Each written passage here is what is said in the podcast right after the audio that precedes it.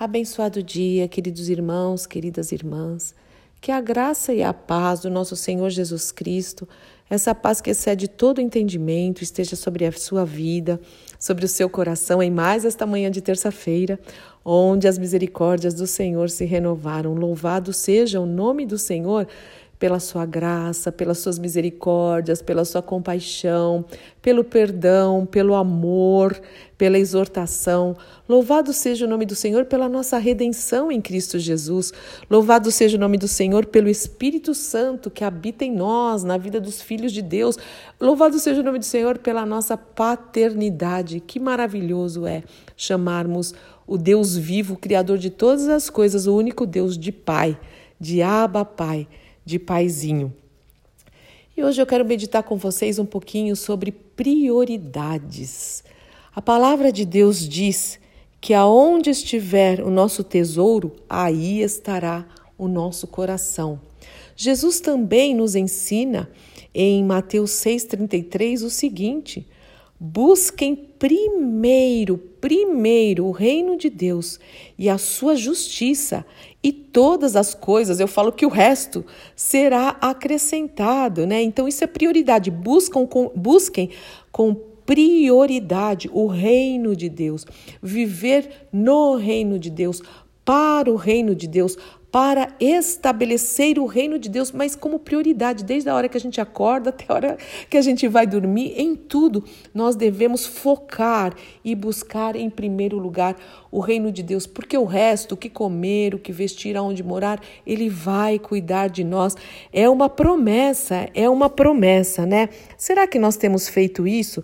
Será que a nossa prioridade é cuidar das coisas do Pai? Ou a nossa prioridade é cuidar das nossas coisas. Claro que nós vamos trabalhar aqui, nos mover aqui, né? O Davi fala: Eu sei que até verei a bondade do Senhor na, na terra dos viventes, mas a nossa prioridade é cuidar daqui, das coisas terrenas ou das coisas de Deus. Você já pensou nisso? Mas de uma maneira sincera. Se você fizer uma avaliação, assim como eu tenho feito, porque tudo que a gente ora aqui primeiro eu volto a dizer, é, são coisas que passam pela minha mente, são coisas que eu estou meditando e aí a gente compartilha com vocês, né? E pensando em tudo isso e buscando mesmo, né, textos que falem sobre prioridade, é, o que é importante é, nós nos movermos naquilo que, que realmente vai acrescentar, né? Eu, eu cheguei num texto de Filipenses, capítulo 1. Olha que, olha que lindo, uma oração de Paulo para a igreja de Filipo, a igreja de Filipo. E que essa oração a gente possa, a gente possa é, voltar essa oração para nós. É uma oração de Paulo para nós também, como igreja e individualmente. E olha o que ele orienta a esses irmãos. Ele diz o seguinte: Oro para que o amor de vocês transborde cada vez mais e que vocês continuem a crescer em conhecimento e discernimento. Então, nós não podemos nem estagnar e nem retroceder. O Paulo está orando que o nosso amor cresça cada vez mais, e aqui ele está falando o amor por Cristo Jesus, e também eh, nós devemos crescer em conhecimento, conhecimento do próprio Deus e conhecimento da palavra de Deus. Para um pouquinho aqui, vamos fazer uma avaliação. Desde o dia que você conheceu o Senhor Jesus, desde o dia que você nasceu de novo e, e, e, declarou com a boca, creu no coração, né? E confessou Jesus como o Senhor da sua vida, você tem crescido em conhecimento da palavra de Deus? O quanto você tem crescido? Tem crescido em conhecimento da palavra de Deus? Tem crescido em obediência? Tem crescido nas atitudes? Em...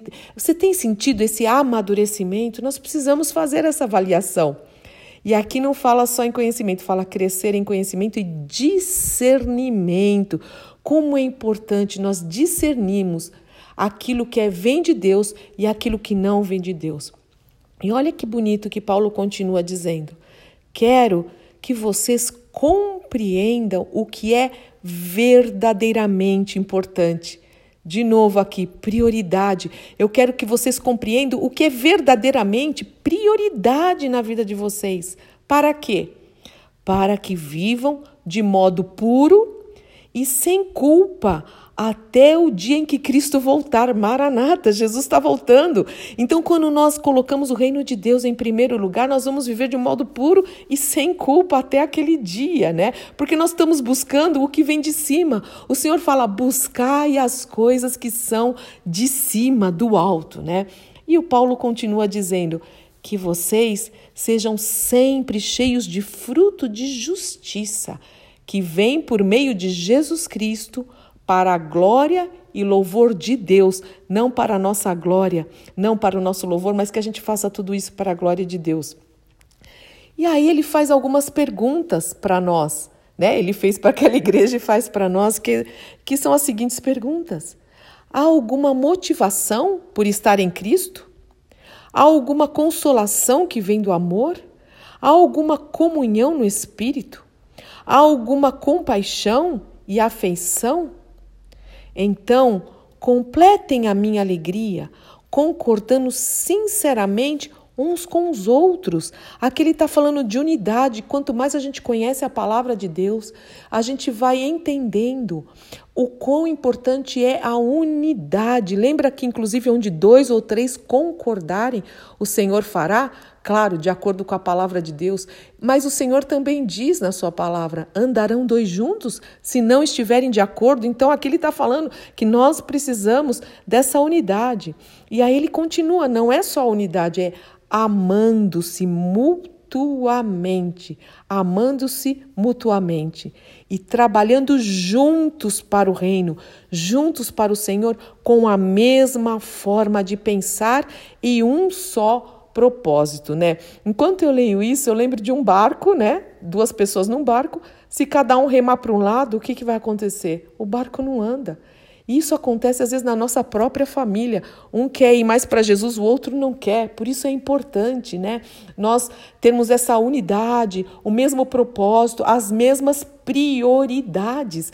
Aí o marido quer fazer o culto doméstico, né? E a mulher não quer, os filhos. Como é importante essa unidade, entender as prioridades. Enfim, ele continua dizendo: não sejam egoístas, nem tentem impressionar ninguém. O que a gente faz, meus queridos, é para a glória do Senhor.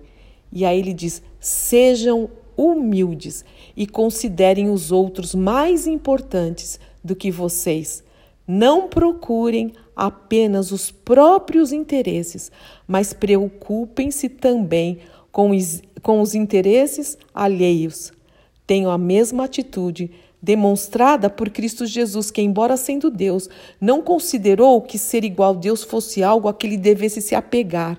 Em vez disso, esvaziou-se de si mesmo, assumiu posição de escravo, nasceu como ser humano.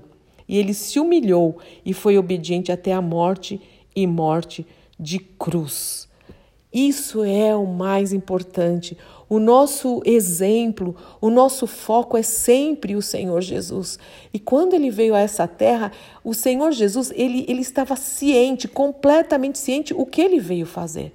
E nós precisamos também estar cientes do que, o que, daquilo que nós fomos chamados para fazer aqui nesta terra dos viventes. Nós viemos para estabelecer o reino de Deus.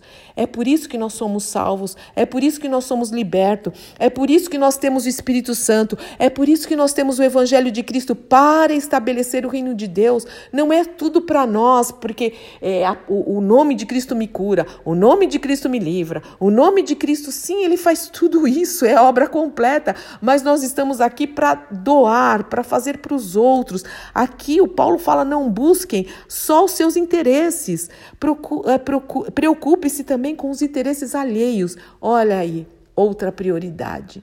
Irmãos, a vida cristã é realmente andar na contramão, porque esse mundo é tudo para mim, tudo meu. As crianças de pequena é, as crianças de pequena fazem isso, coloca os brinquedos dela, daí tira um brinquedo, ela pode ter cinco brinquedos.